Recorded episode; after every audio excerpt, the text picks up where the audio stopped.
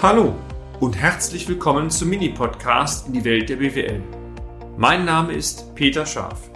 Ich bin Unternehmensberater mit Leib und Seele und gemeinsam gehen wir den Problemen der BWL auf den Grund. Kurz, kompakt, unverständlich.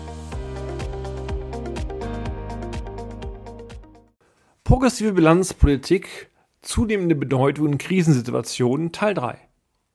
Im heutigen dritten Beitrag zum Thema der progressiven Bilanzpolitik möchten wir uns dem Erkenntnisproblem widmen.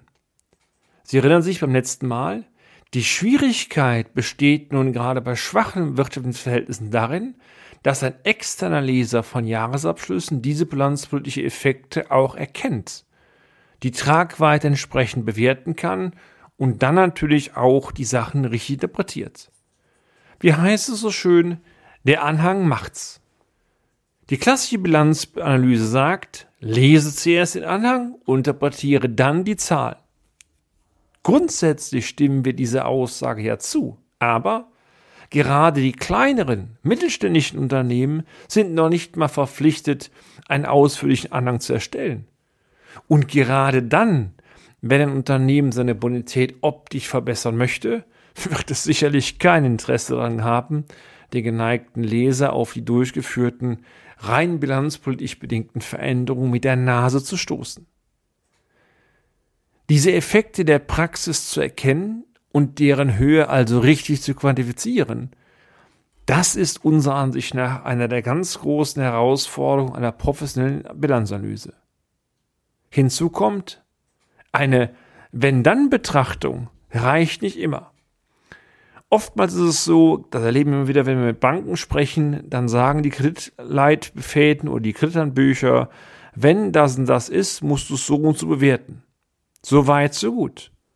Lassen Sie mich ein Beispiel bringen, wo es meiner Ansicht nach mit Standardschema nicht funktioniert. Unterstellen wir beim Folgenden, dass ein Unternehmen Rückstellungen mit der formalen Begründung auflöst. Der Grund für die Rückstellung wäre entfallen. Der klassische Buchungssatz hierzu wäre, per Rückstellungen an Erlöse aus der Auflösung von Rückstellungen, in meinem Beispiel 100.000 Euro. Im Rahmen einer standardisierten Bonitätsbetrachtung hat dieses Konto Erträge aus der Auflösung von Rückstellungen Signalwirkung. Also dieses Konto wurde direkt erkannt als ein bilanzpolitisch motivierter Ertrag. Folglich die hieraus resultierende Ertragsverbesserung, in meinem Beispiel 100.000 Euro, würde nicht dem originären Geschäft zugerechnet, sondern am Ende aus Sicht eines Gläubigers oder aus Sicht einer Hausbank eliminiert. Das heißt wiederum, dass der klassische Cashflow, Betriebsergebnis plus AFA, diesen Effekt gar nicht aufgreifen würde. Und für die Unternehmen, die ihre Kapitaldienstfähigkeit verbessern möchten und damit auch ihr Rating, würde der Effekt also verpuffen. Tja, wie kann ich das Problem lösen aus Sicht einer schwachen Bonität? Ganz einfach.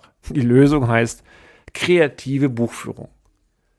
In der Praxis, wie oft haben wir festgestellt, dass nicht dieses Konto Erlöse aus Auflösung und Rückstellung angesprochen wurde, sondern als Gegenkonto wurden diverse Konten im Aufwandsbereich genommen.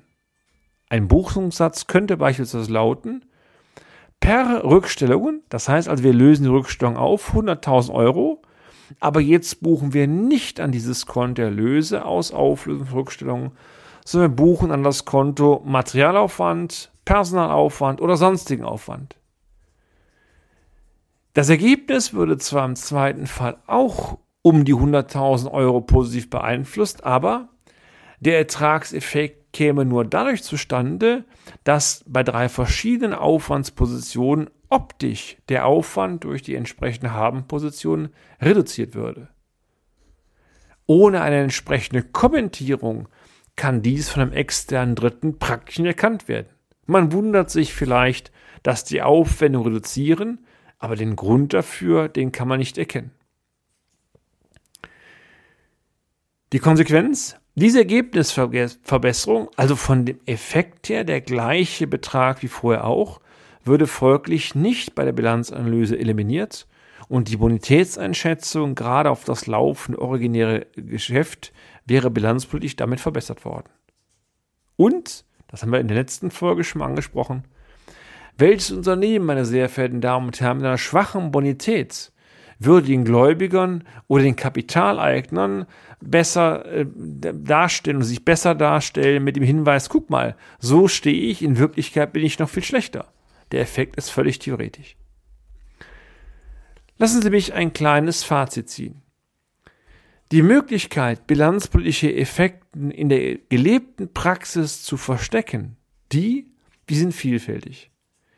Das aktuelle schwierige wirtschaftliche Umfeld lässt vor allen Dingen bei schwachen Bonitäten vermuten, dass sie tendenziell eher zu einer verstärkt progressiven Bilanzpolitik greifen werden. Das hat für das Unternehmen oder für die Unternehmen zunächst den vermeintlichen Vorteil, dass man die Ertragsmisere zumindest temporär verstecken kann.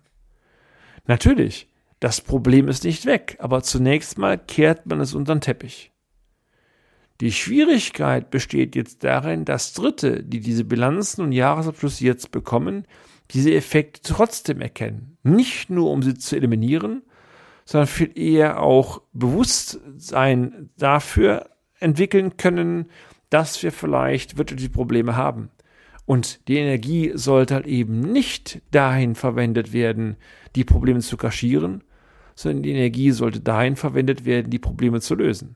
Starke Unternehmen, die setzen ihre Kraft genau darein, Problemlösung, oder gehen vielleicht auch offen mit den Problemen um. Und wenn man dann ein Gespräch mit der Bank führt, sagt man vielleicht auch, dies und jenes gefällt uns gar nicht. Oder auch, wir haben deutliche Probleme aufgrund Energiesteigerungen, aber man versucht auch Lösungen zu entwickeln.